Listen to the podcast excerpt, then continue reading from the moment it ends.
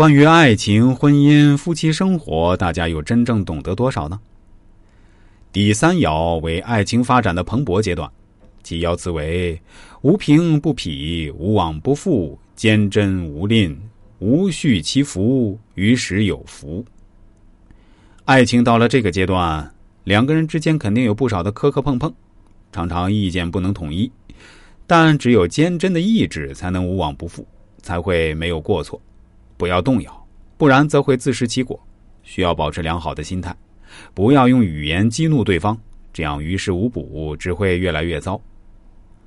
四爻是爱情需要提高层次的阶段，其爻辞为偏偏不负以其邻，不借以福。爱情已经进入了一个新的阶段，但是也会面临着一些外界的诱惑，自己又处于不富不借的阶段，所以不要与旁人、别人攀比富裕，也不要因为钱财而争吵。只要俩人同心，很快也可以改变现状。即使是现在就有钱的人，也不要得意而忘形，因为比你有钱的人还有很多。五爻是爱情成熟，可以进入婚姻阶段。其爻辞为“地以归妹，以指原吉”，意思是说，经过了痛苦而耐心的等待，终于瓜熟蒂落，爱情有了美好的结果。会有喜庆降临，你千万不要错过。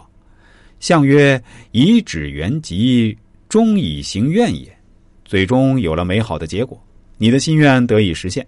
但是还是要祈求福祉，以保吉祥长久。行事需守中正，不要有所逾越。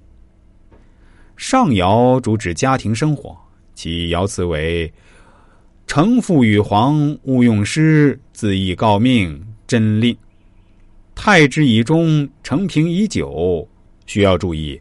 太极否来，太极否来，人心惶惶，有离散之象，说明爱情进入疲累期，相互之间有离心离德的倾向。面对婚姻中的问题，千万不要动用武力，不要去打官司。最好的办法就是自己检讨自己的错误，各自多做自我批评。如果一味的坚持错误，这样婚姻就会有分离的迹象。所谓真吝，就是指这种情况。